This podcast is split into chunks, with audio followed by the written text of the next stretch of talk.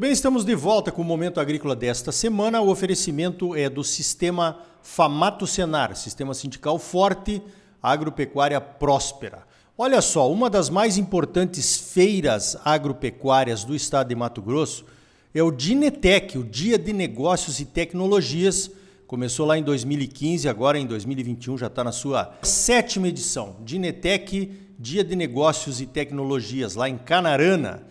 E olha, o pessoal se programou para fazer a feira faz muito tempo, se programaram para fazer uma feira presencial. É claro que nós estamos vivendo um momento difícil aí da pandemia.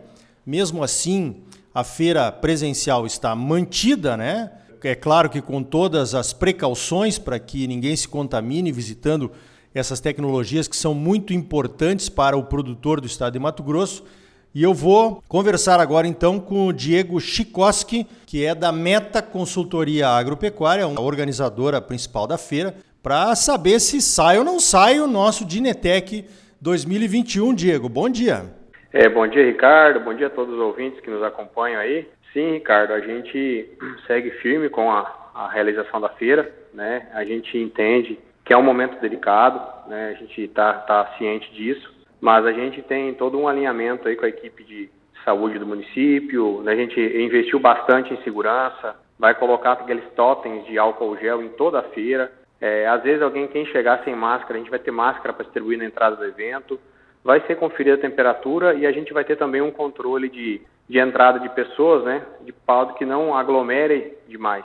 Né? Então a gente está tomando essas, essas precauções aí. O evento é um evento totalmente aberto, quem veio sabe como é que é, não existe nenhuma, nenhum local fechado onde ocorra muita aglomeração, mas a gente vai seguir todos os protocolos né, impostos pelos decretos municipais e estadual, né, para poder realizar de uma forma segura né, e fazer também com que todos os produtores possam vir e se beneficiar dos materiais, das coisas que tem aqui dentro. Com certeza, muito importante. O nosso Instituto Soja Livre, do qual eu faço parte da diretoria, vai estar lá né, apresentando as variedades não transgênicas, aquelas que têm um prêmio. Esse ano o prêmio está muito interessante, inclusive, para o pessoal se decidir talvez a plantar, já escolher variedades convencionais para o ano que vem. Né? Deixa eu fazer o um merchan aqui.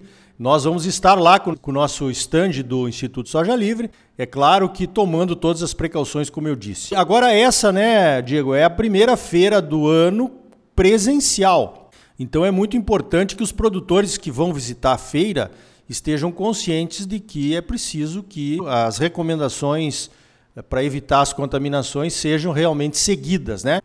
Não, com certeza, Ricardo. A gente tem a gente pede muito aos produtores que tenham essa atenção. A gente se preocupa muito se alguém tiver uma desconfiança, que ah, tô, tô um pouco diferente do que é o meu normal, né? Sentindo algum sintoma, não venha, fique, né? Para evitar. A gente sabe de muitos casos aí que às vezes as pessoas acabam tentando segurar e depois eh, estavam contaminados. Então, se sentiu alguma coisa, fique, pense nos colegas, né? Pense na, na, nas outras pessoas que estarão lá, né? Mas eh, a gente medirá a temperatura também na entrada mas que o produtor venha, né? O produtor venha. A gente tem rodado muito a campo aí, entregando o convite mão a mão. Os produtores têm falado que vem, né? Todo ano tem sempre novidade aqui dentro, então esse ano vai ser diferente. A gente conta com a presença deles, né? Para poder prestigiar o evento e, e tornar ainda mais mais importante para nossa região. Com certeza será, viu, Diego? Vamos falar um pouquinho da programação da feira, então. São três dias. Convida o pessoal aí falando um pouquinho dessa programação, Diego. É, então, Ricardo, a gente mantém os três dias de feira, né? De 13 a 15, será quarta, quinta e sexta-feira. Esse ano, por motivos de segurança, a gente tirou as palestras do evento, que ocorria essa aglomeração de pessoas. A gente tirou essas, essas palestras que acabam por aglomerar pessoas e aí a gente vai ter a visitação nos estandes, né, onde vai ter distribuição de variedades, químicos, máquinas, né, e também a parte de nutrição, bem, bem variado. Né, um grande ponto que já vem sendo uma tradição no Dinetec, né, a região aqui está muito favorável ao plantio de pulses, gergelim, feijão, é, temos também algodão dentro da, da feira aqui, algumas, alguns cultivares de algodão. Então o produtor vem e ele, ele vem para pode fazer todo o planejamento de safra dele aqui dentro, né? Ele pode adquirir tudo que ele pensa para a próxima safra aqui dentro, até mesmo para a safrinha que está bem perto, né?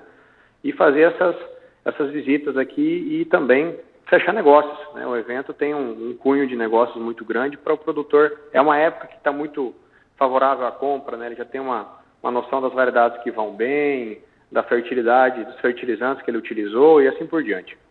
Legal. Essa questão da segunda safra né, está tá adquirindo uma importância cada vez maior aqui no Mato Grosso.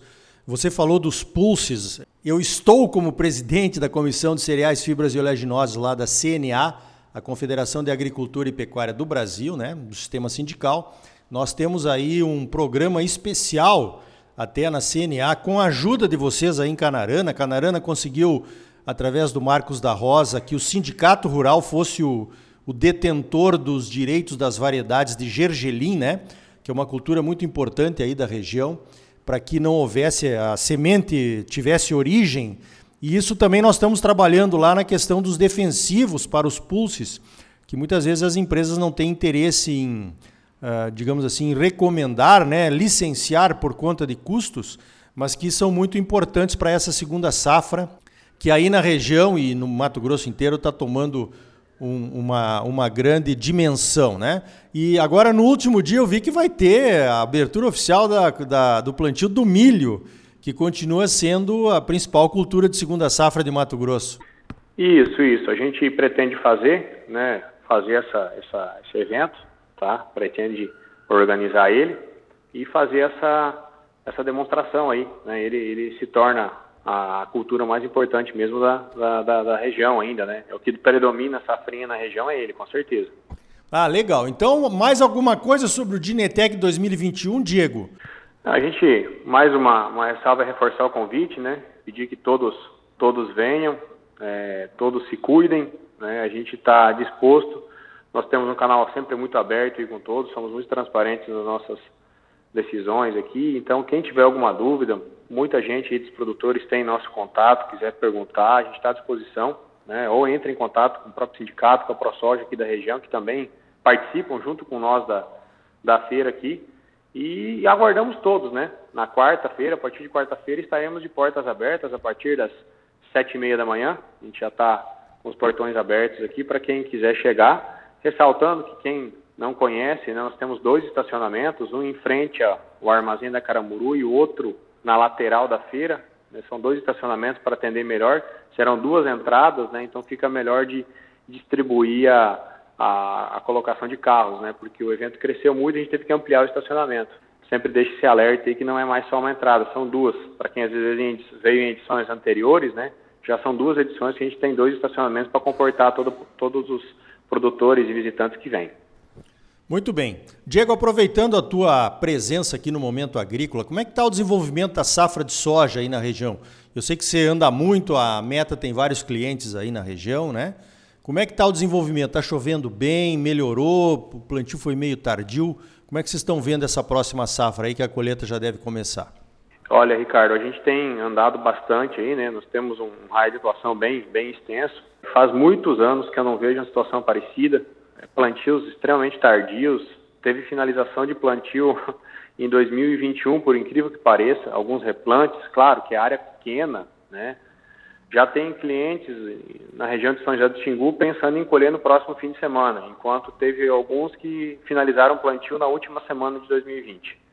Uma situação bem complexa esse ano, soja porte muito baixo, algumas regiões que são privilegiadas, que são poucas, a soja está muito bonita, né, mas nós temos grande parte das áreas hoje da, da região do Vale do Araguaia que bem impactadas com a seca, né, tem municípios bem castigados e regiões. Às vezes você tem um município que tem partes que a soja está muito boa, apesar de ter sofrido lá atrás, a soja é muito valente, né, a gente fala lá, ela se recupera muito fácil, mas teve um, um, um dano lá, né, que a gente não sabe se isso vai interferir na produtividade, provavelmente sim, né, sofreu no início, vai, vai interferir em produtividade e regiões que mesmo agora em fase de enchimento de grão, florescimento, está faltando água. A gente fica 10, 12 dias sem chuva e às vezes cai 20 milímetros, 10, 5. Isso não vai não vai suprir toda a demanda da soja, principalmente que tá, as que estão em enchimento de grão.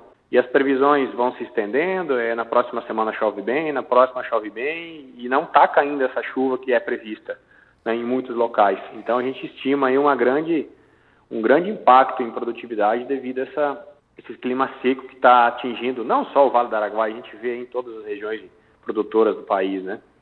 É, positivo. Realmente é um ano diferente, foi um ano diferente, 2020, né? A gente espera que agora em 2021, pelo menos essa questão da pandemia e das chuvas volte ao normal, porque temos que compensar essas perdas da soja com a segunda safra, não tem outro jeito, né? Menos mal que os preços estão remuneradores, se é que o pessoal aí não vendeu muito antecipado, né, como aconteceu aí na nossa região. Na, na verdade, assim, aqui é, é, o grande problema é esse, né? O preço está muito bom, mas teve muita comercialização precoce, né? Quando chegou soja de 75, 80, o pessoal achou um preço muito bom e vendeu. Nosso caso é esse, a gente também vendeu muito soja nesses preços, até menos às vezes, né? Na, na ideia de fazer um pacote torcer agora que esses preços se mantenham firmes do jeito que estão para 2022, né? que daí dá tempo de, de fechar novos contratos na safra que está por ser colhida e tem muita soja vendida aí abaixo de 80 reais, né? Tem boa parte dela sendo vendida abaixo disso em contratos futuros. Então, agora é caprichar no milho, caprichar na, na safrinha para, de modo geral, não só no milho, né? no gergelim, no feijão, no algodão, para conseguir colher bem e, e tentar recuperar aí essa, essa diferença, né? É, essa é a história dos produtores rurais, né? Num ano, quando não é uma coisa que atrapalha, é outra, e assim nós vamos levando a vida.